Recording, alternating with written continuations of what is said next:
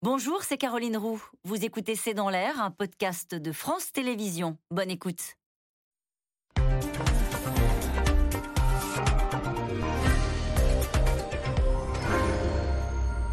Bonsoir à toutes et à tous. C'est la fin des voitures thermiques, la fin du fameux moteur à explosion avec de l'essence, puisqu'à partir de 2035, on ne pourra plus acheter que des voitures 100% électriques.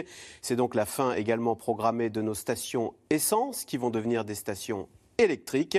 Qu'est-ce que ça change pour les automobilistes que nous sommes? Rouler va-t-il devenir plus cher, plus compliqué ou plus simple, plus écolo et finalement meilleur marché? Quel impact sur notre filière automobile? Roulerons-nous toujours en Peugeot, Renault ou Citroën C'est le sujet de cette émission de ce C'est dans l'air intitulée ce soir Fin du moteur thermique, qui va payer Pour répondre à vos questions, nous avons le plaisir d'accueillir Jérémy Macchia. Vous êtes journaliste spécialiste du secteur automobile. Maud Descamps, journaliste chargé de l'énergie au service économie d'Europe 1. Pascal Ebel, vous êtes directeur, directrice associée chez Seaways qui analyse les tendances de société. Vous êtes spécialiste des questions de consommation.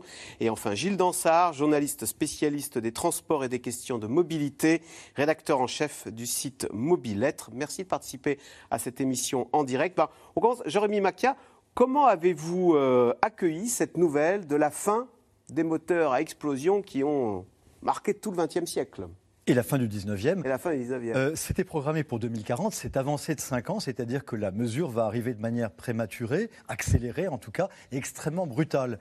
Parce que, en termes non seulement d'infrastructures de recharge, mais aussi de fabrication de l'électricité nécessaire à la mobilité des voitures électriques, mais surtout la, la conception et la production de toutes les voitures pour qu'elles deviennent électriques, il y a une grande inertie du savoir-faire, des installations industrielles. Donc c'est un, un heurt extrêmement violent et c'est un délai extrêmement court. Là, 2035, on est dans 13 ans.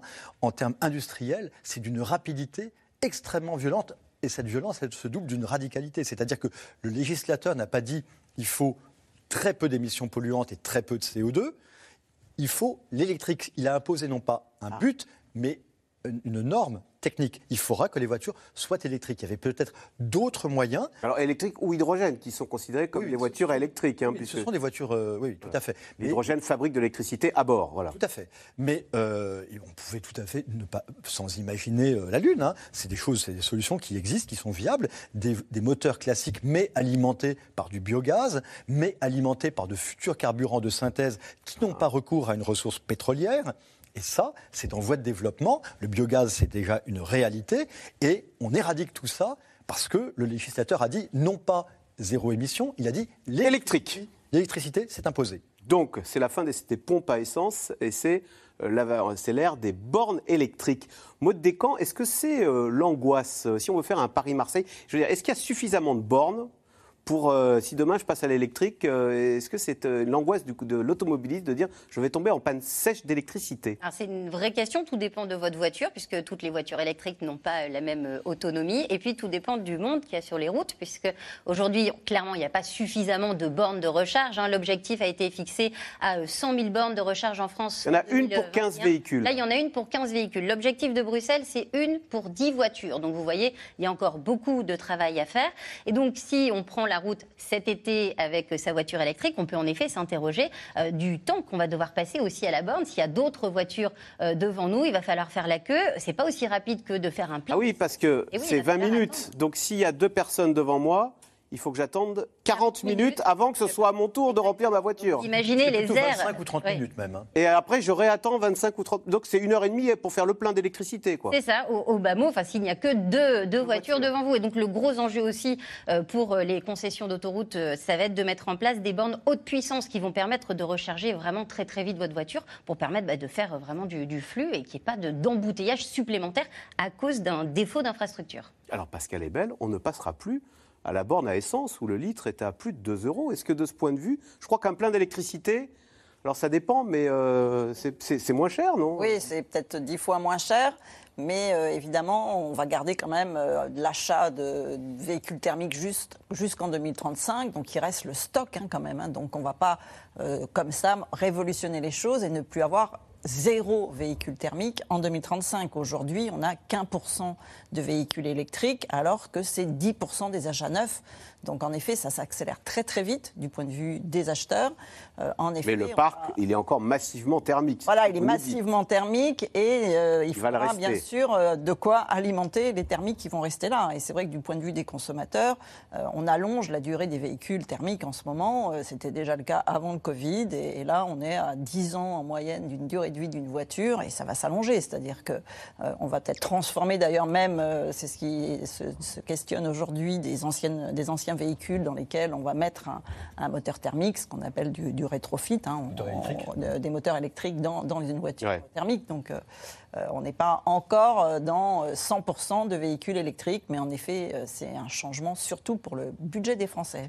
Mais attention, euh, effectivement, faire le plein d'une voiture électrique, remplir les batteries, charger les batteries, euh, il y a 8 ans, il y a 5 ans, il y a 3 ans, c'était beaucoup moins cher que de mettre du carburant euh, à base de pétrole, diesel ou essence.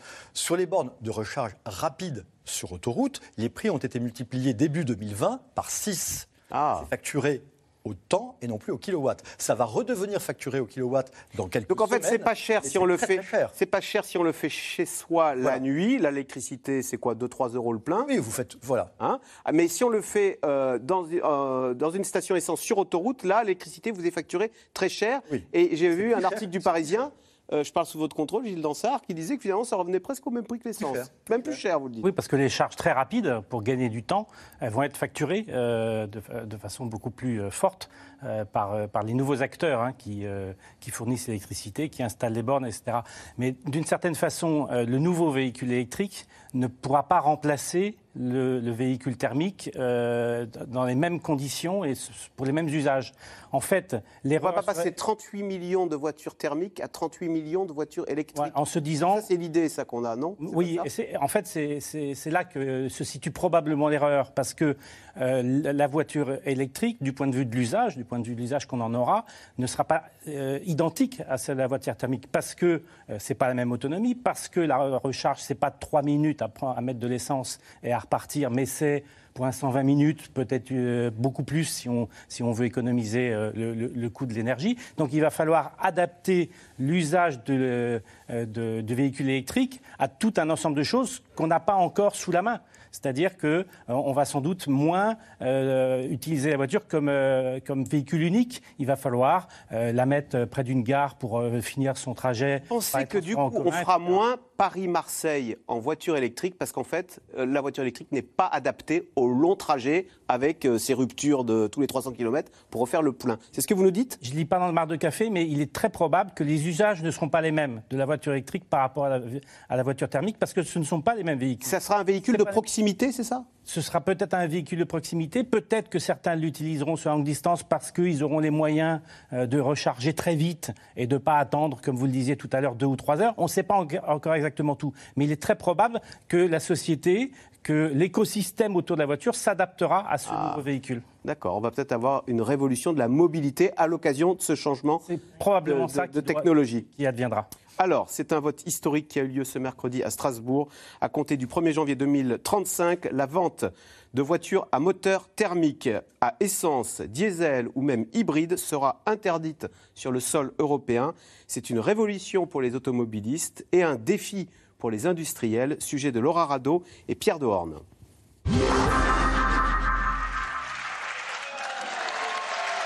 Applaudissements nourris et soulagement après un vote sous tension. Le résultat de longs mois de bataille pour interdire la vente de voitures à moteur thermique en 2035. Jusqu'au dernier moment, le sujet a profondément divisé les députés. L'Union européenne fait passer pour une ambition ce qui est en réalité un intérêt économique et surtout une overdose d'idéologie.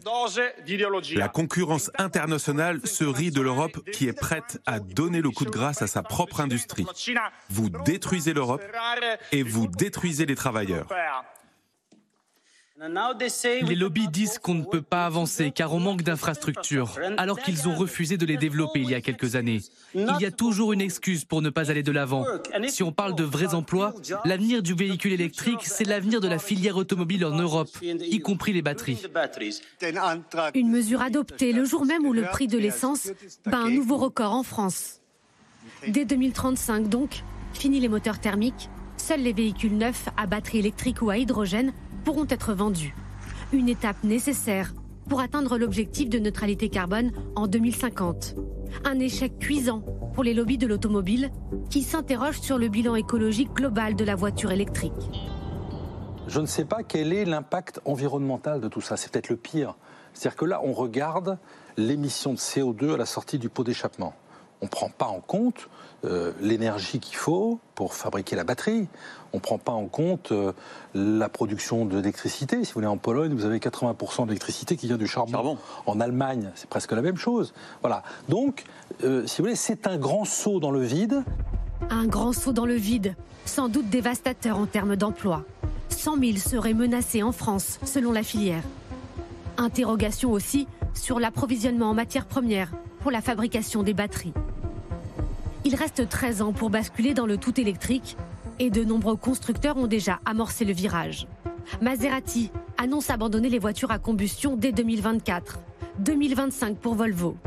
Les marques Peugeot, Renault, Ford ou encore Mercedes devraient-elles être prêtes en 2030 Chez le coréen Hyundai, la voiture zéro émission représente déjà 40% des ventes des véhicules neufs. Donc là, on est sur le, sur le Kona. Donc c'est un crossover chez Hyundai. Vous allez avoir deux types de batteries électriques. Une batterie qui fait 39 kWh et une batterie qui fait 64 kWh. Ici, la gamme électrique est en première ligne pour attirer l'attention du client qui souhaite changer de voiture. Sur autoroute, celui-là, il va faire 300 km d'autonomie. Et avec des prix à la pompe qui flambent, les arguments en faveur de l'électrique ne manquent pas. Il y a l'augmentation du carburant qui a beaucoup joué. Euh, sur l'envie d'acheter de l'électrique aujourd'hui. Il y a beaucoup d'aides euh, pour l'achat de l'électrique, donc notamment de l'État sur des, sur des remises commerciales, sur des bonus, sur des primes à la conversion. Donc aujourd'hui, il y a tout qui pousse à s'orienter vers l'électrique. Tout, sauf peut-être le prix, en moyenne encore deux fois plus élevé que pour un véhicule essence ou diesel. Normalement, on a une aide euh, sur électrique sur de 5700 ou 5800 à peu près.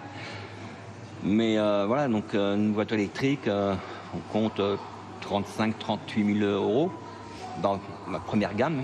Et euh, même, même, moins 5 000, euh, ça refait quand même euh, dans les 30 000 euros quand même. C'est encore trop ça, fait trop pour, pour certaines personnes, ça fait trop. Trop cher, surtout que les aides de l'État pourraient ne pas durer. Et parfois compliqué à l'usage. Le nombre de bornes de recharge est largement insuffisant. Alors ce changement de modèle imposé par l'Europe n'est-il pas trop radical? Chaque client est différent en fin de compte. On est plus une utilisation maintenant. Il y en a qui ont besoin peut-être de l'électrique, c'est très bien, mais comme encore des gens qui roulent beaucoup, qui ont besoin de diesel, et comme d'autres personnes qui ont besoin d'essence. Je pense qu'il y a plusieurs types de, consommateurs qu'on doit s'adapter. Et en faisant tout électrique, on ne laisse pas trop le choix aux consommateurs. C'est peut-être un peu dommage. Mais le sort des voitures thermiques n'est peut-être pas encore tout à fait scellé.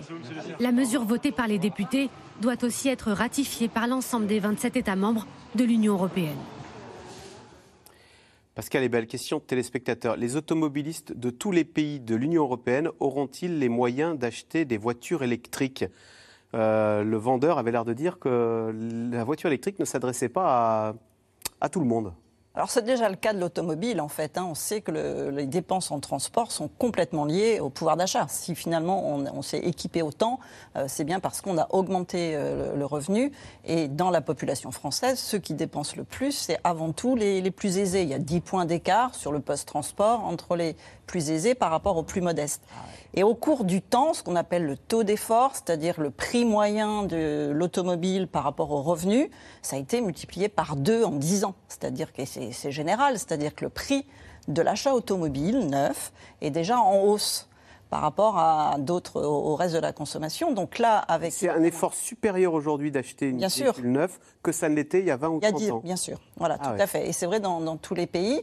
Et donc ce qu'on constate, c'est que le marché automobile est très mal en ce moment. Hein. C'est-à-dire que les ventes de véhicules neufs, c'est moins 35% par rapport à l'année dernière. Chaque mois, on se demande ce qui va se passer. Donc c'est, c'est vraiment euh, moins de détention auto. Il n'y a que 84% des Français qui ont un véhicule. Et il y a un effet générationnel, c'est-à-dire que les plus jeunes en détiennent moins, au même âge que les générations d'avant. Et en plus, il y a un phénomène lié au vieillissement. C'est-à-dire que les plus âgés ils sont moins mobiles. C'est-à-dire a un moment, on ne peut plus conduire. On lâche la voiture. On lâche la voiture. Donc, comme la population vieillit, au niveau européen, c'est vraiment la même chose. Donc, il y a moins de véhicules. Donc, on s'attend à moins de véhicules. Et puis, bien sûr, pour financer, il y a des nouvelles formes, le leasing. Hein. c'est-à-dire qu'aujourd'hui, on vous fait des, crédits, en fait. Hein. vous achetez. Plutôt que sortir 25 000 euros. on vous fait louer. vous la louez. C'est le grand classique, ça. Hein. C'est le grand classique et vous avez une option d'achat à la fin. Et là, on est en train d'augmenter les durées de, la LOA, du leasing, pour justement, euh, finalement, euh, ne pas investir d'un coup, Et puis, bien sûr, c'est de l'usage à la place de la propriété, c'est-à-dire qu'on va essayer de, plus euh, utiliser la voiture. Donc, on fait du, covoiturage. En ce moment, ça remonte, hein, le covoiturage, quand le prix du carburant augmente. Ah bien sûr, euh, on optimise. Au XXe siècle, il y a des tas d'appareils qui sont démocratisés. On parle, je sais pas, les téléviseurs, les lave-linges, etc. Et vous êtes en train de dire la, voiture, qui s'était démocratisée, elle est en train de se dédémocratiser. C'est un peu ça qui arrive? Ça, redevient un objet de luxe, quoi. Bien sûr, bien sûr. ça va être un, des, gros défis pour les constructeurs. On parle de pouvoir d'achat. Ça va être d'atteindre la parité de prix entre le thermique et l'électrique rapidement. Alors aujourd'hui, c'est 8 000 euros de plus à la fabrication en moyenne. 45 je crois, de, plus euh, une voiture électrique par rapport à une voiture euh, thermique. Euh, et les constructeurs disent attention, avec tous les problèmes d'approvisionnement, de montée des prix, de flambée des prix, on pensait atteindre cette parité entre 2025 2027. Finalement, on risque d'avoir deux, voire trois ans de retard pour atteindre cette parité. Et donc derrière, eh bien, c'est le consommateur qui va encore perdre en pouvoir d'achat. Alors Gilles Dansard, est-ce qu'à alors à l'achat c'est plus cher une voiture électrique Il y a des aides hein, pour l'instant sont peut-être pas éternelles. Euh, à l'usage, en revanche, est-ce qu'on peut espérer que ce soit plutôt moins cher que la voiture thermique? Il y aura sans doute des coûts d'entretien moins élevés que la voiture thermique. Hein, parce que, parce que ça tremble moins? ah oui, il n'y a pas d'explosion, quoi. oui, non, puis c'est surtout moins d'usure, moins, moins des, des, composants et, du moteur à explosion qui a besoin euh, des fameuses vidanges hein, que, tout le monde fait régulièrement.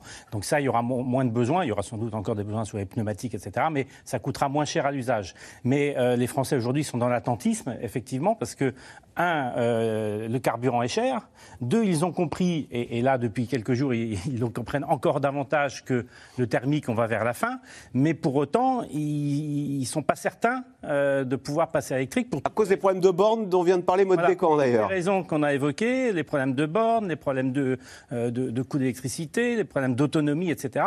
Donc il y a une période là, un peu incertaine, où ils vont regarder euh, ce que les constructeurs vont dire, ce que les pouvoirs publics vont dire, ce que les fabricants de... Ce changement de technologie crée un attentisme chez le consommateur qui explique aussi la chute de 35% des ventes et du marché automobile. Avec ce que vous nous dites. Tout à fait avec la vitalité du marché de l'occasion et avec euh, une recrudescence de l'intérêt pour d'autres modes de transport. Euh, le, mois de juin euh, pour le, TGV va être un mois de record historique.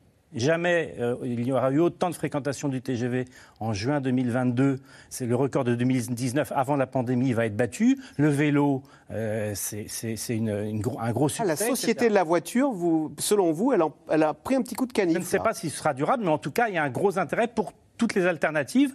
Peut-être que euh, la voiture électrique va, séduire au fur et à mesure, mais pour l'instant, c'est quand même une période de grand chambardement. Attention sur le coût d'utilisation qui est mentionné comme étant plus faible pour une voiture électrique que pour une voiture à moteur classique. Ça a été très vrai quand effectivement les pleins étaient, enfin les recharges étaient gratuites il y a, quelques années. C'est devenu ah. payant, c'est devenu plus cher. Vous voulez dire que c'est survitaminé en ce moment avec des aides et des promotions la voiture électrique L'usage, faire le plein de la batterie, brancher, recharger la batterie. Dans quelques années, vous croyez que l'État va s'asseoir sur 43 milliards annuels de recettes que rapporte le prix, la vente du carburant à la pompe? Pas du tout avec votre compteur Linky qui est absolument magique et détecte tout, et détecte notamment la nature de l'objet électrique qui est branché, vous aurez évidemment des taxes sur l'électricité qui alimente. Ah, le gouvernement ne va pas s'asseoir sur les 43 milliards de taxes pétrolières sur l'essence. Ni, ni, le gouvernement français, ni le gouvernement danois, ni le gouvernement italien, ni le gouvernement tchèque. Enfin, c'est évident. Mais je donc, on va, donc on va nous taxer l'essence on va taxer l'énergie, comme c'était l'énergie liquide des réservoirs, on va taxer, taxer pardon, l'énergie électrique des batteries. Ça paraît évident. Pascal est belle sur ce,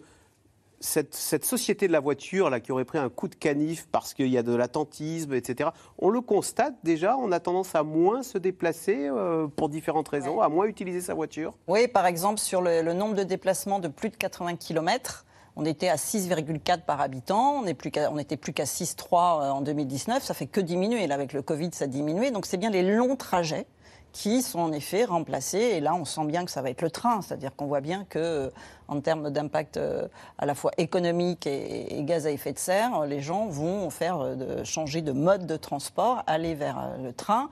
Et sur les trajets courts, il y a en effet euh, une hausse de la marche à pied. On cite un chiffre de plus 12 points de gens qui marchent plus, un petit peu sur le, vélo, et évidemment d'autres euh, types de véhicules. Il y a des véhicules légers, c'est-à-dire que les, petites voitures euh, non sans permis que les jeunes, que les lycéens adorent. Alors ça, se stabilise un petit peu, mais il y a eu euh, des ventes de ce type de véhicules, euh, les véhicules, les vélos électriques. Euh, ah donc la, voiture Rennes, c'est un peu dépassé, quoi. Voilà. Hein. Ah oui, par rapport à, l'image de la voiture, qui était l'objet symbolique d'ostentation, c'est-à-dire qu'on montrait ce qu'on avait, c'est en train de, de, diminuer dans les jeunes générations. C'est plus par sa voiture qu'on montre son statut social. D'ailleurs, on est moins à essayer de se différencier sur ça. Ça reste un petit peu vrai sur certaines choses. Hein. Il y a quand même ce qu'on appelle les SUV, c'est-à-dire ces gros gros véhicules. Alors c'est pas très écolo ça. Alors pas du on, tout. On nous dit euh, il faut rouler, il faut rouler écolo, euh, etc.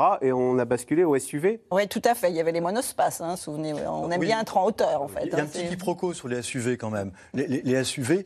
Bah, c'est les voitures qui pèsent quoi Une tonne? Alors c'est quoi C'est rien du tout, c'est plutôt 2 tonnes. Non, non, mais les SUV, c'est une terminologie américaine, Sport Utility Vehicle, personne ne sait ce que ça veut dire, mais c'est pas grave, SUV, et euh, effectivement, aux États-Unis, au Canada, ce sont des mastodontes de 2 tonnes 5, avec des gros moteurs à l'ancienne, qui surconsomment et qui surpolluent et qui surémettent du CO2. On est d'accord. Mais on a l'impression que les voitures ont grossi, elles ont grossi, on n'arrive plus à se garer dans les places de parking. Non, non, elles sont un peu plus hautes et un peu plus larges, et surtout extérieurement par des formes de carrosserie, mais c'est purement esthétique, elles montrent leurs muscles. Mais en fait, ça a simplement remplacer le véhicule monospace des générations précédentes. Les monospaces, ça n'existe quasiment plus sur, sur, le marché. Là, le Scénic s'est arrêté, l'espace de Renault, c'est fini aussi. Non, non, c'est remplacé par les SUV, mais c'est uniquement une question de design et de musculature apparente extérieure. Alors, mode décan, on abandonne la voiture euh, euh, fossile pour passer à l'électrique parce que c'est propre.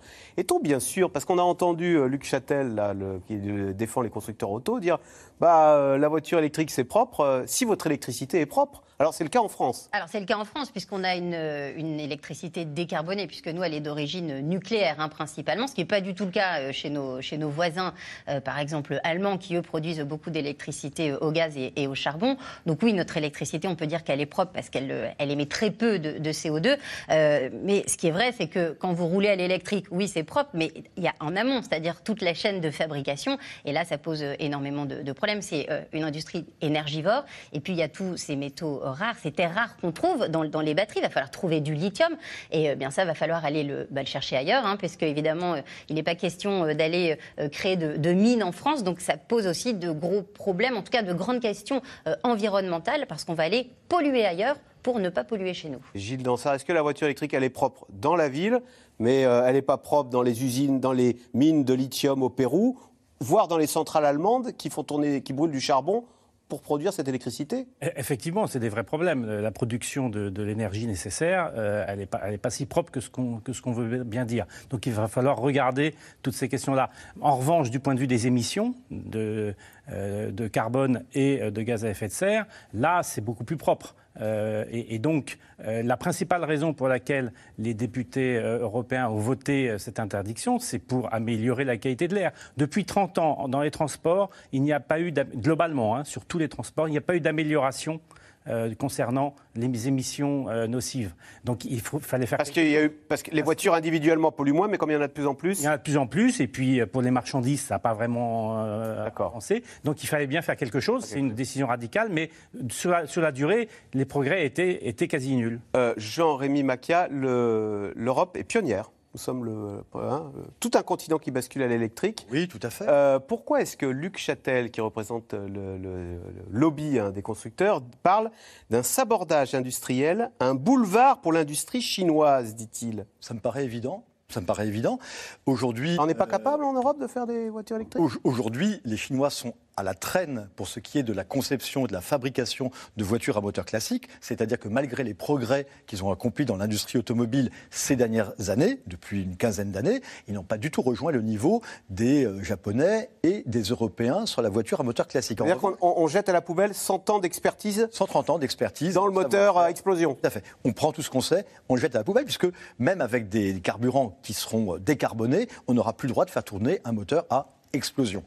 En revanche, les Chinois, ils sont au niveau. Ils sont pas complètement, ils sont un peu en avance, disons, mais ils sont à un bon niveau sur la voiture électrique. Et aujourd'hui, non seulement on leur ouvre une porte en grand en leur disant venez, euh, allez, vous allez importer, exporter massivement vos voitures y compris en Europe. Mais aujourd'hui, on est en train, par le bonus écologique, par exemple, de 6 000 euros, et toutes les aides que vous pouvez avoir momentanément encore maintenant, jusqu'à 11 500, 11 800 euros pour acheter une voiture électrique, ça vaut aussi pour une voiture chinoise, c'est-à-dire qu'on subventionne l'arrivée, l'importation de voitures chinoises sur notre territoire européen, alors que les Chinois, ils n'ont qu'une envie, c'est de nous croquer, de nous croquer, de nous anéantir économiquement, industriellement et économiquement. On est complètement dingue. Mode décan, nos enfants ne rouleront pas en Peugeot ou en Renault, ils voleront en Tesla ou en BYD, là, c'est le, chinois euh, qui cartonne dans la voiture électrique? On peut clairement se, poser la question, sauf si euh, le secteur automobile français, européen est capable euh, bah, de se mettre en marche, de se mettre en branle et, de se dire, OK, nous aussi, on y va. On le voit par exemple pour les puces électroniques. Il y a un gros problème en ce moment sur les semi-conducteurs. C'est produit massivement en Chine. C'est pour ça qu'on n'arrive pas à vendre de voitures, qu'il y a un an d'attente aujourd'hui si vous voulez aller chez un concessionnaire acheter une voiture, parce qu'on ne produit plus. On ne produit pas ces produits en Chine. Il y a quand même euh, certains constructeurs qui sont en train de se dire attention, on va peut-être relocaliser la production si on veut euh, rester souverain, si on veut Faire rester indépendant. C'est peut-être ça qu'il va falloir mettre en, mettre en place euh, pour justement s'assurer que des voitures européennes roulent encore en Europe. Gilles Dansard À ce scénario du pire, hein, la porte ouverte aux Chinois, il y, a deux bémols. Un, la capacité effectivement de l'écosystème et de l'industrie européenne à réagir. Et deux, l'opportunité d'une création de valeur sur un système de mobilité euh, qui ne soit pas simplement dévolu à la voiture. Et là, pour le coup, l'Europe. Ça, veut dire quoi, ça? Euh, en, termes simples, euh, excusez du charabia, en termes simples, c'est quoi? Ça veut dire qu'on va créer une autre façon de gérer ses propres mobilités avec ah, des dire c'est la fin de la voiture reine. Voilà. Donc ça, c'est forcément euh, à l'intérieur de l'Europe. Quand on va créer des espaces euh, où on va pouvoir mettre des vélos à la sortie des gares, on va pouvoir mettre des parkings euh, près, de, près des, des gares de ferroviaires, etc., on va développer toute cette multimodalité. Désolé de ce mot. Hein, encore du TGV, bah, du vélo, de la, de la voiture autonome. Voilà, ce ne seront pas les Chinois, ce seront effectivement l'industrie européenne et les acteurs européens. Alors l'ancien monde n'est pas mort.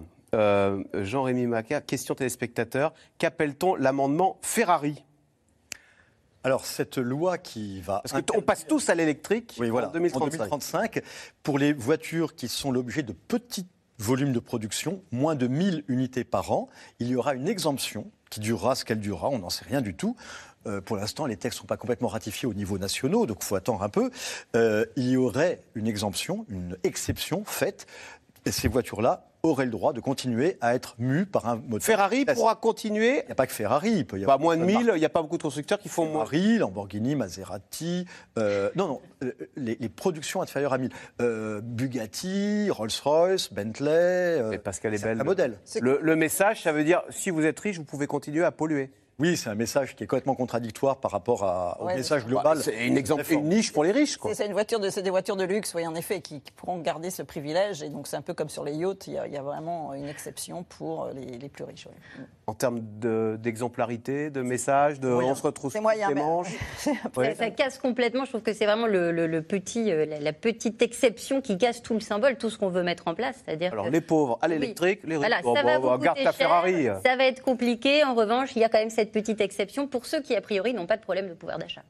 En fait, euh, avec cette mesure, on s'aperçoit que tout va être mis en cause. C'est-à-dire qu'on va demander aux gens de, faire, de, remettre en, question leur propre comportement. Et est-ce qu'on va admettre qu'un yacht de 9000 euh, places euh, aborde dans les grands ports et continue à émettre ah. des... Voilà, c'est tout ça qui va être mis en cause. Donc c'est l'exemplarité. Donc cet amendement est effectivement incompréhensible.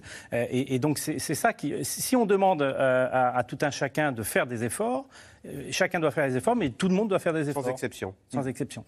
Il va y avoir un des changements hein, pour le transport maritime aussi. Il va y avoir aussi, vous savez, la fin des quotas euh, de CO2 gratuits pour les industriels. Il y a aussi de nouvelles règles qui vont être mises en place. Là, au Parlement, euh, euh, il y a trois jours, tout ça a été un peu balayé, mais ça va être réexaminé au début de l'été. Il y a d'autres textes qui ça peut en bouger. septembre. Donc ça peut bouger. Parce que là, ce sont les eurodéputés italiens hein, qui ont voté, ce, fait passer cet amendement Ferrari. Donc c'était bien pour protéger un constructeur italien de petit volume. Alors, c'est donc la fin d'une époque, une page d'histoire industrielle qui se tourne, tout un mythe qui s'effondre avec le bannissement des voitures thermiques en Europe. 150 ans après l'invention du moteur à combustion, certains passionnés entendent pourtant faire durer le plaisir. Nos journalistes Alexandre Malesson et Marion Devauchel sont partis à la rencontre de ces collectionneurs euh, de voitures anciennes, plus que jamais nostalgiques à l'aube du grand basculement vers le tout électrique. Chez Olivier Gomperz, chaque balade commence par son petit cérémonial. Entre lui et ses voitures, c'est une longue histoire d'amour sans infidélité. Et on y va. Avec toujours la même émotion. Ah, voilà. Ça, c'est du vrai plaisir. Elle démarre, on va la réveiller en douceur et elle fonctionne. C'est exactement pour ça que je conduis pas de voiture électrique. C'est-à-dire C'est magique. C'est magique. Cette Ford Cortina, c'est l'un de ses derniers bijoux. Une voiture anglaise très populaire dans les années 60, achetée il y a 4 ans. Ah, c'est un travers de famille. Ça vient de mon grand-père qui était un fou de voiture et qui m'a emmené déjà quand j'étais tout petit euh, dans ces voitures qui étaient assez sympas. Bah, c'est une autre façon de vivre. J'ai pas grand plaisir à rouler dans les voitures modernes, donc dès que je peux, je roule dans mes propres voitures euh, avec euh, des odeurs, du bruit comme vous pouvez l'entendre, et tout le plaisir qui va avec. Après 40 ans de collection, son garage ressemble désormais à un temple de l'automobile, reflet d'une époque bientôt révolue. Pas moins de 10 modèles de collection avec lesquels il peut continuer à rouler grâce à un régime d'exception. Sur la carte grise de votre voiture, vous avez une mention spécifique en bas qui dit que c'est une voiture de collection. Si on avait appliqué les vignettes critères, on pouvait envoyer les voitures à la casse directement. Donc euh, le, statut de véhicule de collection, euh, c'est vraiment... Euh, ça a été une belle bataille et c'est une vraie victoire. Sa vie, Olivier Gompertz ne l'imagine pas une seule seconde sans son hobby. Une passion dévorante dont certains ont fait un métier, comme Christophe Genet, garagiste, une vocation née dans sa plus tendre enfance. Alors, on va regarder ce qui se passe là-dessous. Ou ce qui se passe pas. Ça calme un peu. Ouais. Depuis que j'ai 8-10 ans, euh, bah, c'est parti à fond. Quoi.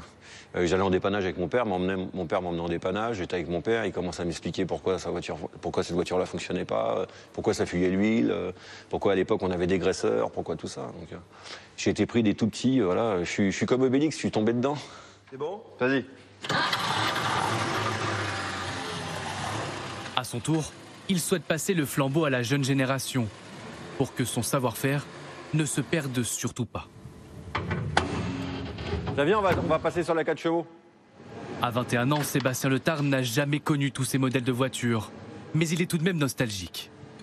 On essaie de, préserver le patrimoine du véhicule automobile. C'est des petits moteurs, c'est de la petite mécanique, euh, l'odeur de la vieille essence. Euh, ça fait plaisir, on connaît, euh, on répare ça sur le bord de la route, avec deux clés, on arrive à s'en sortir.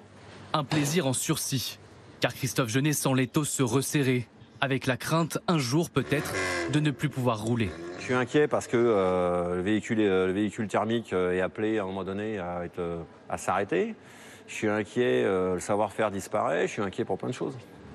Alors, en attendant, il veut en profiter au maximum et il n'est pas le seul. Il retrouve régulièrement son groupe d'amis de passionnés. Oh Voilà les plus beaux Chacun avec son véhicule de collection.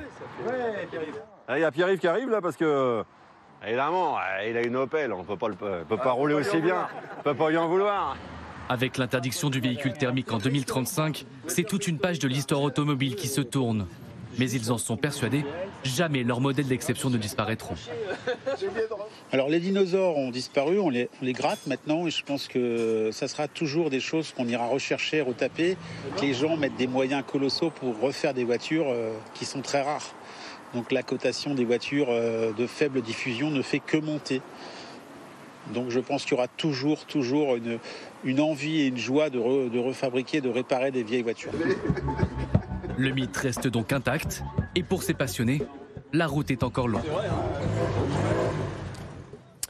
Alors, question téléspectateur, euh, Pascal Ebel. Est-ce que euh, comme à Cuba, on va faire durer éternellement nos vieilles voitures thermiques. Alors, comme vient de le montrer le reportage, en effet, on sent qu'il y a des collectionneurs. Ça, c'est certain qu'il y a un mythe autour de la voiture. Quand c'est arrivé à la fin du 19e siècle, c'était vraiment la liberté, la puissance, cette idée de, pouvoir euh, surpasser toutes nos limites euh, précédentes. Donc, oui, à Cuba, ils sont limités parce qu'ils n'avaient plus d'importation. Donc, pourquoi pas un maintien, en effet, des, anciennes voitures? On, disait que c'était compliqué aujourd'hui de réparer euh, toutes celles qui ont de l'électronique, mais toutes celles qui étaient avant cette ère-là, en effet, on peut euh, les, maintenir. Euh, plutôt que d'en effet, on sait très bien qu'il y a un problème avec les gisements d'anciennes carcasses de voitures. C'est horrible quand on réfléchit à ce stock qu'il y a et qu'on sait pas, euh, les déchets, on ne sait pas quoi en faire. Jean, euh, Jean-Rémy Macchia, Pascal Ebel disait à l'instant, euh, l'automobile, c'était la liberté.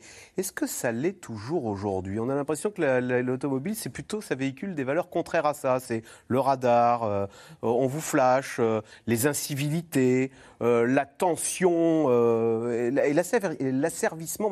Et en plus, on se fait taxer de pollueur maintenant. Ouais, l'automobile, ça pue, ça tue, ça encombre, ça gâche le paysage. Euh, ça fait du bruit. Euh, tous les mots euh, s'abattent sur l'automobile, qui effectivement. Alors, on sent un peu d'ironie dans la liste que vous venez de faire, mais vous trouvez que la voiture paye cher maintenant en termes d'image Paye cher, c'est-à-dire qu'elle n'a pas payé pendant longtemps, et du coup, retour de bâton, retour de balancier, elle paye très cher tout ce qu'elle n'a pas payé avant. Elle était strictement encensée, et on a voulu, par exemple, convertir la capitale de Paris, c'était Pompidou qui voulait ça, à une cité automobile, en détruisant une partie du vieux Paris. Il voulait raser le marais. Hein, euh, donc, ça eût été excessif. Pour mettre des garages et des, voies, rapides. Oui, tout à fait. Non, mais c'était complètement aberrant. Euh, aujourd'hui, la voiture, c'est vrai, ça, pollue. Il n'y a pas de voiture non polluante, y compris électrique. Euh, ça encombre, il y en a beaucoup. Peut-être qu'on peut réduire les usages ou les, rationaliser un peu. ça tue, c'est dangereux, ça blesse. Mais il n'y a pas que ça. Ça reste un merveilleux outil d'évasion, de mobilité, de mobilité individuelle. Là, on a vu le reportage sur les voitures de collection avec, voilà, votre sourire, de l'émotion, de, de, l'affection, de l'affectivité. Il n'y a, pas que ça, il y a aussi le côté pratique de se déplacer de manière autonome, confortable, dans un petit cocon, comme dans un salon chez soi, sauf qu'on est roulant et on discute ou on écoute de la musique ou on téléphone maintenant et on, on parle avec ses voisins et voisines. C'est très agréable. Une Le voyage en voiture, c'est plus que ce. On a des, des souvenirs ou des émotions qu'on n'a pas quand on se déplace en train ou en car, euh, etc. C'est c'est des discussions qu'on peut avoir. Oui. Chez les jeunes générations, la voiture reste un symbole de liberté. C'est-à-dire que euh, c'est assez puissant chez les jeunes. On peut considérer que c'est contradictoire parce qu'ils rechignent à passer leur préfèrent l'iPhone maintenant. Ils, rechignent à passer leur permis, ils sont très sensibles aux questions de, climat, mais la, voiture reste ce symbole de liberté. Simplement, ils ne vont pas l'utiliser de façon aussi forte, aussi systématique euh, que les précédentes générations. Mais ça reste porteur de liberté. Mais Gilles Dansard, on a l'impression quand même que la voiture n'est plus la bienvenue en ville et qu'il y a une cohabitation entre les différents formes de mobilité, pour parler comme vous, euh, qui se passent très mal. C'est-à-dire qu'il y a les cyclistes, les vélos, les piétons, et tout ce beau monde s'insulte copieusement. Eh oui, parce que euh, le nouvel urbanisme n'est pas encore très efficace. Dire, on tâtonne encore à aménager les villes autrement. Euh, de la même façon qu'il il a fallu revenir sur ces fameuses voies rapides dans l'intérieur des villes, où c'était effectivement assez aberrant, et eh bien là, on essaie d'inventer autre chose et ça frotte. Ça frotte entre les, différents usagers. Donc les automobilistes se sentent insultés. Et, pourquoi il y a cette nervosité? Bah, Il y a beaucoup de tensions parce que l'espace dans les villes françaises, dans de nombreuses villes françaises, est très contraint. Et donc, euh, ce c'est pas simple de cohabiter. Et donc là, il va falloir progresser sur toutes les formes d'organisation de la ville. Alors, mode décant, euh, ça va être vite réglé. Il y a les ZFE, là, les zones à faible émission. Je parle sous votre contrôle. Ce sont 11 grandes agglomérations qui vont en clair euh, euh, si on, seuls les critères 1 et 2 vont être autorisés, hein, c'est bien ça Bannir les, les véhicules les plus polluants. Donc on dit que les trois quarts des véhicules du parc automobile français n'aura plus accès à ces 11, 11 grosses agglomérations. C'est très stigmatisant. Moi, j'ai une voiture, paf, je ne peux pas aller voir mon cousin à Grenoble parce que ma voiture euh, est trop sale pour euh, les Grenoblois. il va y avoir des, conséquences sociales, en fait, aussi à, ces mesures. C'est-à-dire que. Grenoble, pardon, parce que c'est la première ville en juillet qui passe au critère 2 uniquement. Hein. D'accord. et vous allez voir que finalement, les gens qui qui sont riches, qui peuvent avoir une voiture neuve ou qui habitent à l'intérieur de ces grandes villes où l'immobilier coûte cher euh, ne seront pas pénalisés. Et puis tous ceux qui étaient déjà un peu sortis de ces grandes villes à cause de la pression immobilière et qui habitent vraiment euh, en banlieue, en périphérie, eh bien euh, ça va être la double peine, c'est-à-dire que pour se rendre au travail dans les grandes villes, il va falloir investir dans une nouvelle voiture ou alors prendre des transports en commun qui ne sont pas forcément toujours adaptés au flux justement de ces nouveaux habitants qui ont dû fuir les grandes villes. Donc il y a une sorte de double peine aussi pour ces gens-là. Qu'elle est belle, on assigne à résidence les gilets jaunes, là. Interdiction d'aller avec ton taco en centre-ville. Oui, oui, tout à fait. C'est vraiment pour, ça, pour cette raison-là, d'ailleurs, qu'il y a eu ce mouvement de gilets jaunes. C'est-à-dire qu'il euh, y a une partie de la population qui ne peut pas se passer de son, de son automobile pour euh, aller travailler. On a beaucoup parlé dès qu'il y a eu une hausse du prix du carburant. Donc il va falloir, et bon, certaines villes le font quand même, c'est-à-dire qu'on fait des grands euh, parking à l'extérieur pour qu'en effet, parce qu'il y a quand même des transports en commun dans les centres-villes. D'accord. C'est cette ville-là, on peut se déplacer en tramway euh, ou en, transport en commun. Jean-Yves Macchia C'est une sélection euh, très très dure. Vous parlez de cette ZFE, hein, oui, oui. qui va limiter l'accès aux, seules voitures critères 0, 1 et 2 aux villes. Donc sélection très très dure, très radicale, très violente par l'argent, effectivement avec un risque de, soulèvement euh, populaire et social euh, de, la part de gens qui n'ont pas les moyens, parce que les, milliers d'euros que vous avez quand vous euh, d'aide que vous pouvez avoir pour acheter une voiture neuve électrique, ça vous met quand même la voiture électrique à des dizaines de milliers, enfin à 15 000, 20 000, 30 000 euros. On n'a pas les moyens quand on a peu de, revenus. Et puis attention, les ZFE, zones à faible, émission, pourraient taxer de zones à forte exclusion par jeu de mots, mmh. euh, ce n'est pas simplement des villes ou des centres-villes, hein, ce sont des territoires entiers. Euh, pour exemple, dans quelques mois, il va y avoir une ZFE qui va relier Marseille, euh, Aix-en-Provence, Toulon. Là, c'est tout un triangle ah de, de, territoires. 4 et 5 interdits, bientôt 3, etc. Hein. Donc ce ne sont pas des villes ni des zones périurbaines, ce sont bien des, morceaux de territoire. Et c'est là où précisément il y a le plus de population, de densité de population. On comprend bien que c'est là qu'il faut alléger les problèmes de pollution, mais c'est là qu'on va interdire aux gens d'utiliser les, voitures un peu âgées Sauf les voitures de collection. Il y a toujours cette petite niche Ferrari, cette petite niche riche. Non, mais alors là, les, voitures de collection, alors d'abord, c'est pas forcément des gens qui sont très fortunés qui achètent une voiture de collection. Vous pouvez acheter une 4L qui coûte 1200 euh, euros. Euh, les voitures de, collection, elles, roulent très, très, très peu. Elles roulent nettement moins de 2000 km par an en moyenne. En tous les cas, la voiture est toujours plébiscitée euh, par les Français sur les routes des vacances. Près de 75% d'entre eux comptent bien l'utiliser malgré l'envolée des prix du carburant. Le coût de transport devrait donc cette année peser un peu plus sur le budget des ménages.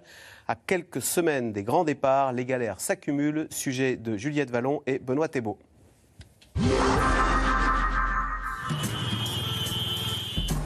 Cette année, la route des vacances prend des airs de parcours du combattant. Première épreuve, accéder à l'aéroport pour attraper son avion. Maintenant, c'est nos salaires qu'il faut augmenter, nos salaires de base. Hier, à Roissy, environ 800 salariés ont manifesté à l'appel de sept syndicats pour réclamer une augmentation de 300 euros face à l'envolée de l'inflation. On est entre 1006 et 1007. Mais en sachant que tu as trois enfants, tu as une heure de transport, et euh, franchement, c'est pas assez. Des grévistes qui estiment aussi être en sous-effectif pour gérer les flux de voyageurs après deux ans de crise sanitaire au cours de laquelle de nombreux salariés de l'aérien ont perdu leur emploi. C'est un avertissement euh, pour l'été qui va venir. Euh, puisque sans nous, ça prouve bien que sans nous, sans les salariés des aéroports et des sous-traitants, l'aéroport ne peut pas fonctionner et aujourd'hui, on est à la limite de la rupture, en particulier sur les métiers de la sécurité. Résultat, un vol sur quatre annulé et de nombreux retards que les voyageurs accueillent avec plus ou moins de sérénité.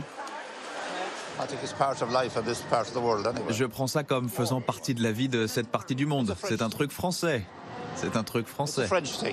On est ravis. Vous voyez ce que je veux dire? Ravis, ravis. Des voyageurs à cran, d'autant que les billets leur coûtent très cher. Plus 10% en moyenne depuis le début de l'année, à cause de la flambée des prix du carburant, notamment sur les longs courriers.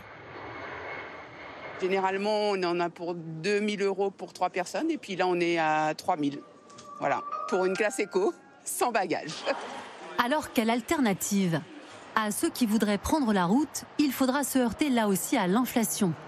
Dans de nombreuses stations-service françaises, le prix du litre d'essence dépasse aujourd'hui les 2 euros. Et pour les vacanciers souhaitant louer des voitures, il faudra débourser beaucoup plus d'argent que d'habitude. En un an, les tarifs ont explosé, plus 96% pour une semaine à Biarritz, plus 108% à Nice et plus 92% à Ajaccio. Les loueurs de voitures, qui ont réduit leur flotte au moment de la crise sanitaire, ont bien du mal à acquérir de nouveaux véhicules. La faute à une pénurie de semi-conducteurs, ces composants électroniques indispensables à leur production et pour beaucoup fabriqués en Asie, où la stratégie zéro Covid a paralysé l'industrie. Dans cette usine Renault de Douai, les 2300 salariés ont traversé des semaines entières de chômage partiel. On sait qu'on a beaucoup de composants électroniques qui sont, qui sont liés euh, avec le marché chinois, donc on l'a vu arriver. Une solution pour les vacanciers, opter pour la location de voitures entre particuliers. Tout s'est bien passé? Ouais, ouais, super. Beaucoup moins onéreux pour ces touristes venus passer leurs vacances en Corse qui n'ont déboursé que 250 euros. Là, si on devait louer une voiture chez un professionnel, on, on, tablait sur la semaine, sur, avec toutes les rachats de franchise, toutes les assurances, on était à plus de 1000 euros la semaine. 1200 euros la semaine. Une bonne affaire aussi pour les propriétaires de véhicules et pour les plateformes de mise en relation entre particuliers. Certaines ont vu leur fréquentation bondir de 70% par rapport à l'an passé. Alors, question téléspectateur Pascal Ebel. Vu le prix de l'essence, les Français vont-ils partir moins loin cet été? Oui, c'est déjà ce qu'on anticipe en fait. Hein. Ça fait quelques années que les Français vont plutôt d'ailleurs en France. Il y aura moins de départs à l'étranger. Ça, c'est parce qu'il y, a, eu le Covid, mais finalement, il y a aussi ces, enjeux euh, à la fois de budget et puis euh, écologique où on se dit on reste dans, dans la région France. Il y a un taux de départ en vacances qui va aussi diminuer, c'est-à-dire qu'on n'a pas repris, on était de l'ordre de 60% avant le Covid. Euh, même l'année dernière, on n'était qu'à 40-50%. Et là, on sait qu'avec les problèmes de pouvoir d'achat, n'oublions pas que le pouvoir d'achat va baisser cette année, euh, on aura moins de départs au global. Et puis, même sur les trajets en avion, on voit bien que c'est plutôt du court distance hein, qui se remet en place plutôt que des longues distances. Euh, on sent même. C'est l'Europe, c'est-à-dire qu'on va. Oui, moins l'Asie ou les États-Unis qui sont. Oui, c'est le Covid qui a créé un peu ces, comportements et on ne va pas revenir tout de suite à des très longs trajets. On nous avait parlé de la honte de prendre l'avion. Est-ce qu'il y a une conscience écolo au moment de partir en vacances? On est prêt à faire un geste quand même, euh, en se disant euh, je pars loin, mais je pollue, donc je vais quand même faire un petit quelque chose? Moi, je trouve, en tout cas, dans les sujets que j'ai pu faire dernièrement, justement, que ce soit avec les tours opérateurs, euh, que ce soit euh, euh, voilà, avec les loueurs de voitures, etc., on n'a pas vraiment l'impression que les gens ont une honte de, de prendre l'avion. Les tours opérateurs prévoient une année excellente, même record, meilleure que 2019, parce qu'il y a une envie aussi de partir en vacances. Donc, pour les Français qui n'ont pas de problème de pouvoir d'achat, mais avec des taux déjà de réservation et de remplissage incroyables en Espagne, au Maroc, en Tunisie, en Grèce, là, cette année, ça va vraiment être euh, la folie. Donc, euh, peut-être qu'on essaie d'être écolo au quotidien, mais que pendant les vacances, on a aussi envie de lâcher et de se faire plaisir. C'est un peu comme le régime alimentaire. On, nous propose une petite participation souvent pour, euh, oui, alors, compenser son voyage. Ça marche, ça? Non, ça, ça marche pas. moi, c'est ce que m'ont dit en tout cas les tours, les tours opérateurs avec qui j'ai discuté, qui me disaient on propose hein, de compenser, de cocher la petite case. On rajoute 2 euros et on pollue moins. Et sur, alors, un des opérateurs me disait sur un panier moyen de 2400 euros, donc pour une famille.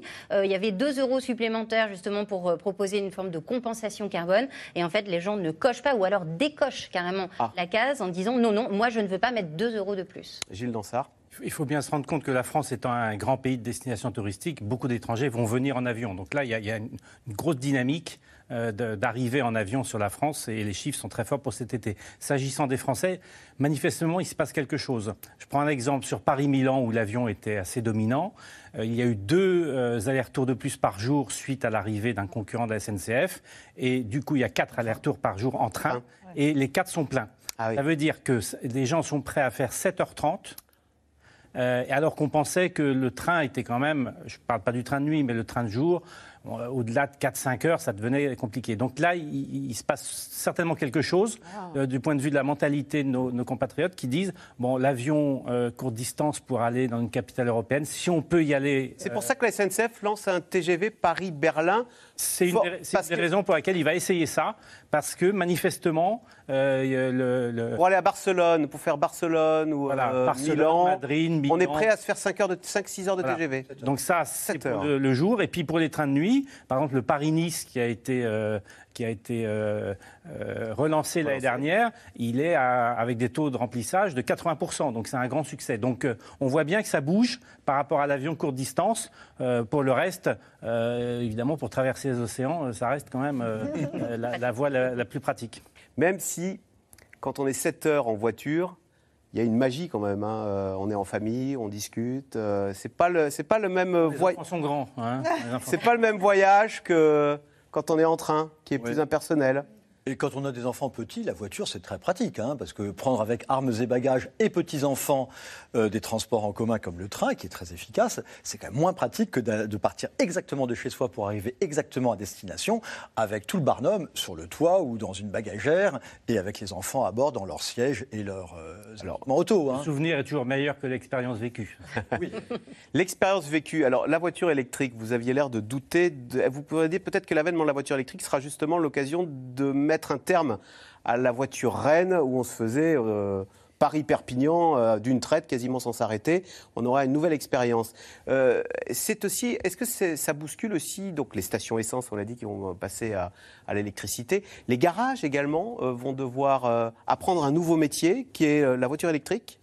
C'est des compétences euh, nouvelles? Oui, parce qu'il y aura moins de, euh, de, vidange, de révision complète des moteurs, etc. Donc ça va être euh, probablement des, des, des, révisions plus light, avec peut-être une... enfin, vous serez averti. Mais ce n'est pas un stress pour les garagistes qui, de père en fils, ont appris, ont 100 ans d'expérience sur le moteur thermique, et là, ah, alors, la voiture thermique va encore exister pendant 15 ans, 20 ans. mais c'est vrai qu'il y aura une mutation. Hein. Il y aura une mutation euh, effectivement des garages, mais on ira au garage quand votre ordinateur de bord vous dira d'y aller. Euh, ça, ça va plus être de la même façon euh, qu'aujourd'hui. Donc il y a toute une. On aura un informaticien comme garagiste. Entre autres. Et, d'ailleurs, on sait aujourd'hui que beaucoup de garagistes sur les véhicules les plus modernes n'interviennent plus comme ils intervenaient il y a 20 ans. Ils font du, remplacement de pièces. ils ne réparent pas. Ils ne réparent pas, ils, ah. remplacent on sait hein, que l'électrification du, parc automobile va impacter à peu près 150 000 emplois en France. Euh, il va falloir accompagner ces salariés du secteur automobile pour apprendre un nouveau métier. Euh, il y a un fonds social hein, qui va être créé par l'Europe hein, justement pour financer ces, reconversions. Donc tout ça est quand même déjà un peu euh, anticipé. mais les, garagistes vont faire partie de ces, de ces travailleurs qui vont devoir s'adapter aux nouveaux usages. Allez, tout de suite, on revient à vos questions. Alors là, Nicole, qu'adviendra-t-il des caravanes? Les véhicules électriques peuvent-ils les tracter? Est-ce qu'il y a des tas de petites choses comme ça auxquelles on n'a pas pensé? Alors la majeure partie des, voitures électriques qui sont sorties depuis euh, le, renouveau des voitures électriques il y a une dizaine d'années ne pouvaient pas tracter, il ne pouvait pas y avoir de boule d'attelage. Aujourd'hui, on commence à avoir quelques voitures électriques qui peuvent tracter, mais c'est uniquement des voitures vraiment assez chères. vous n'avez quasiment pas de voitures qui puissent tracter en dessous de 45 000 euros, je dirais. Pourquoi les véhicules électriques sont-ils beaucoup plus chers que les véhicules thermiques? C'est Annie en Haute-Savoie. Qu'est-ce qui coûte cher dans une voiture électrique? Les batteries. Les batteries. Les batteries. C'est pas le moteur. Le moteur, ça coûte beaucoup moins cher qu'un moteur thermique, mais c'est les batteries. Les batteries, c'est euh, sur une voiture minimaliste comme la Dacia Spring, euh, c'est déjà des, milliers d'euros, et sur une voiture moyenne, c'est 15 000, 20 000, 25 000 euros le pack de batterie, voire plus. Hein. la batterie et l'amortissement des recherches, euh, parce que c'est ah euh, on part de zéro. C'est totalement différente. Euh, Aurélien dans les Hauts-de-Seine, ce que je crains, c'est une explosion des taxes sur l'électricité pour compenser celles perdues sur le carburant. Pascal est belle. C'est vrai que le, tout à l'heure, Jean-Rémy Marquia a rappelé que c'était 24 milliards par an. 43. Hein, 43 même. 3 milliards, donc en effet, on va Avec la TVA. Oui, les, TICPE plus TVA. Oui, donc il va bien falloir retrouver de l'argent, notamment parce que la dette publique euh, a augmenté avec les quelques années que l'on vient de, passer. Donc ils vont, ils vont forcément inventer un système pour euh, récupérer euh, de l'argent. Donc il y aura, ça va être la fin des subventions et après l'avènement des et taxes. Après, on augmentera petit à petit le prix de l'électricité. Oui, ça paraît évident. Ça risque quand même d'être, comme on le disait tout à l'heure, un, luxe, hein, cette voiture électrique. Hein. Oui, tout si à on fait. Se fait la taxer. C'est un peu ça, mais on sait aussi euh, que de façon macroéconomique, si on augmente le prix, les, les déplacements diminuent et c'est ce qu'il faut. Ah. Parce que le post-transport, c'est ce qui pèse le plus, 30% des, des, gaz à effet de serre, et la voiture, la moitié. Donc le XXe siècle, c'était plus loin, plus vite. Le XXIe siècle, ce sera moins loin, moins vite, vous croyez? Oui, alors vraiment, et, notamment tous les changements qu'on a de mode de vie, hein, c'est-à-dire qu'on on se fait livrer des biens, donc on utilise moins sa voiture pour aller faire des courses, on a moins euh, de, de, de trajets pour le travail parce qu'il y a un peu plus de télétravail, donc on est déjà dans, dans cette mobilité qui est en train de stagner. Cette de... démobilité la démobilité, on peut le dire comme ça. On vient d'inventer un concept. Non, mais c'est vrai, euh, mobilêtre. Il y a des formes de démobilité aujourd'hui. Euh, sur les livraisons, sur le télétravail, etc. Les gens réfléchissent euh, un, un, petit peu plus à, à, à, comment ils vont se déplacer pour euh, tel ou tel euh, loisir, etc.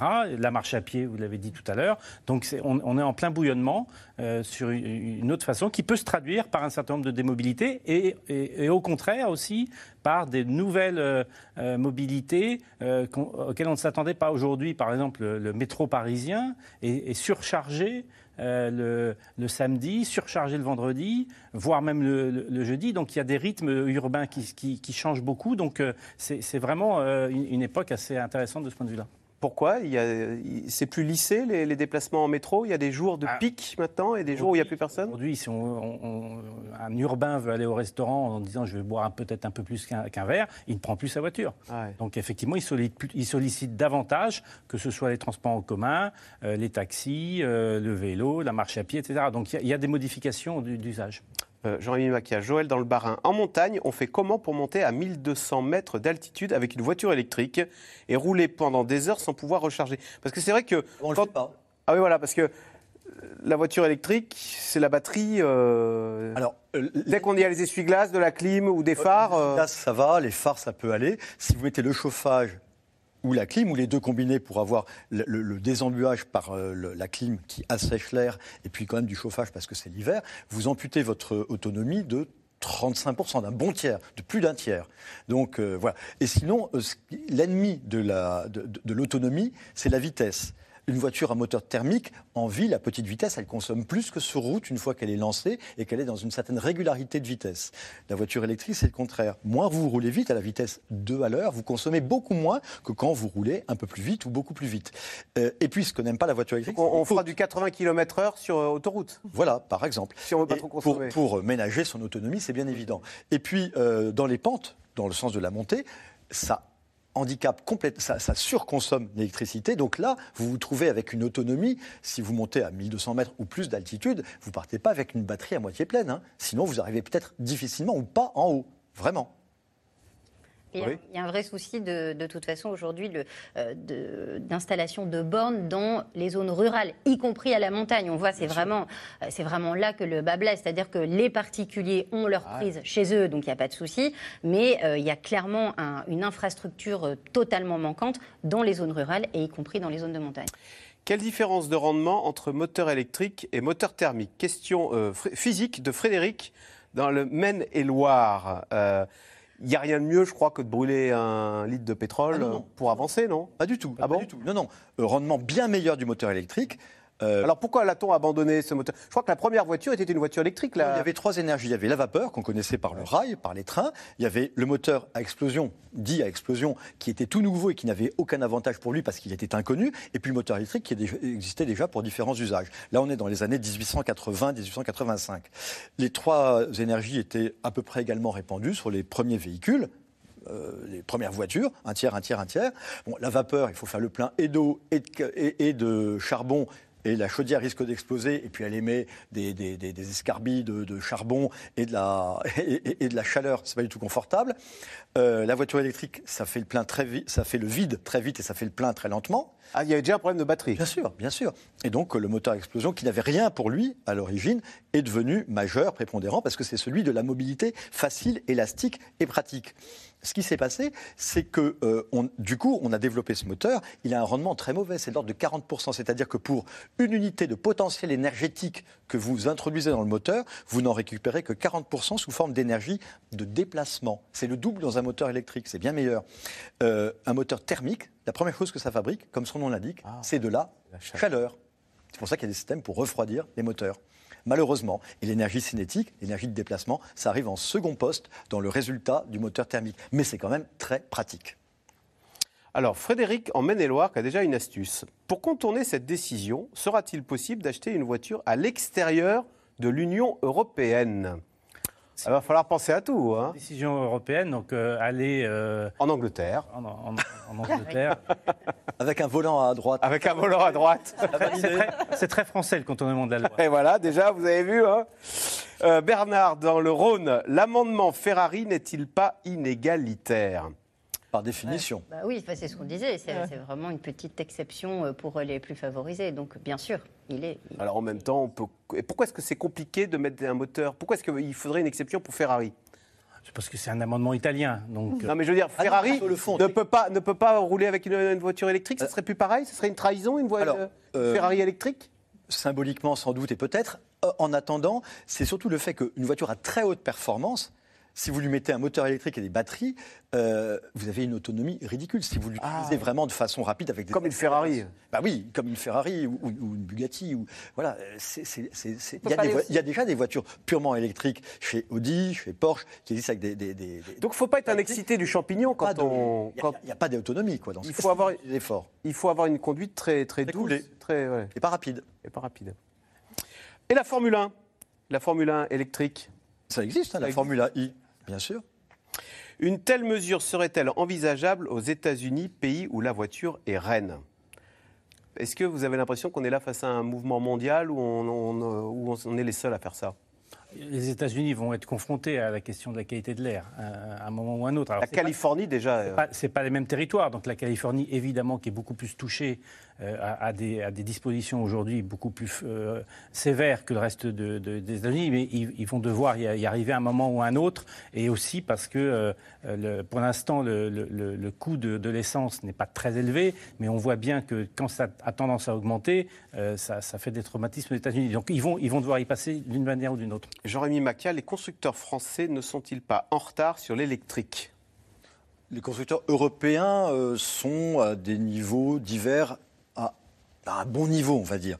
Euh, les Chinois attaquent très fort, mais surtout les Chinois, ils ont la totalité de la chaîne de fabrication des matières premières pour les batteries. C'est-à-dire que dans le monde, euh, les mines d'extraction de terres rares, de métaux semi-précieux, qui vont dans les moteurs électriques ou dans des batteries, mais aussi le nickel, le cobalt, le lithium, tout ça c'est ah quasiment maîtrisé à 100% par des entreprises chinoises. C'est-à-dire que là, on se met aussi, de ce point de vue-là, dans la main des Chinois. En fait, ce n'est pas simplement une question de retard industriel ou de connaissance ou de connaissance technologique, c'est une question de réalité industrielle. Vous êtes en train de dire que le savoir-faire, il n'est plus dans le moteur, il est dans la batterie. Oui, en fait. Nettement, ah oui. Or, nos constructeurs, ils se sont focalisés sur le moteur pendant 150 ah ans. Pas sur le réservoir d'essence, ça n'a aucun intérêt. Alors que le, il faudrait. il faut être un. Il faut être. Est-ce que le secret d'un bon constructeur aujourd'hui, c'est d'être un bon chimiste? De savoir faire des batteries. Quoi. Ça va le devenir en tout cas. Ou leur fournisseur. Ou leur fournisseur. Juste, on a, je peux me permettre un petit mot, on a évoqué plusieurs fois la qualité de l'air. Toute cette décision européenne, c'est quand même sur le CO2, c'est pas la qualité de l'air que nous respirons avec la nocivité des gaz d'échappement qui sont nocifs pour notre santé, c'est bien le problème de CO2 et de réchauffement climatique qui est une vraie question. Je voudrais juste dire qu'au niveau mondial, le transport dans son ensemble c'est 23-24% des émissions de CO2. Et que la voiture, c'est la moitié de ces 23-24%. C'est-à-dire qu'on a l'impression que la, voiture, elle est responsable de toutes les cochoncetés qu'on peut. Euh, D'accord. Enfin, c'est quand même 12%. voilà, c'est 12% du CO2. Non, mais c'est pas 100%, quoi. D'accord. Voilà. Effectivement, l'essor des véhicules électriques remet en cause les, constructeurs européens. Mais euh, à quoi ont-ils joué depuis 20 ans? Ils ont beaucoup externalisé leur production en Chine de véhicules thermiques. Euh, il y a des usines partout. À non, pas en Chine, enfin, très peu. les, oui, on importe de Chine on, on a les, les, batteries. Et, deuxième chose, euh, cet essor du véhicule électrique va aussi euh, poser la question du transport de marchandises. Parce que les gens vont faire des efforts pour s'adapter. Et si les camions continuent ah à, polluer autant, là, va y avoir une question aussi d'équité. Donc ça va remettre en cause beaucoup de choses, cette affaire. Un défi industriel. Hein. C'est ça qui va être intéressant, c'est de voir aussi toute cette course à l'innovation, finalement. Ça va aussi peut-être pousser certaines startups à essayer de trouver des solutions, développer d'autres matériaux dans les batteries pour justement être indépendants. Et faire de l'Europe l'avant-garde de la voiture propre. Merci beaucoup d'avoir participé à cette émission. Vous restez sur France 5, bien sûr, puisqu'à suivre, c'est Célébdo avec Ali Badou. Salut Ali, qu'y a-t-il au programme Salut Axel, on a des tapis volants ici à. Au programme, plus sérieusement, Donald Trump accusé d'avoir fomenté un coup d'État. Analyse de ces révélations sidérantes sur l'attaque du Capitole et ce jour où la démocratie américaine a vacillé. On parlera aussi de l'histoire des Illuminati, cette société secrète qui est devenue aujourd'hui le nom d'une super théorie du complot. Et puis rencontre avec une primatologue qui est sur le front. Elle nous racontera son combat pour sauver les grands singes, un combat impressionnant. A tout de suite. Salut Axel. Complot des grands singes. Merci beaucoup. C'est à suivre dans Célébdo. A tout de suite.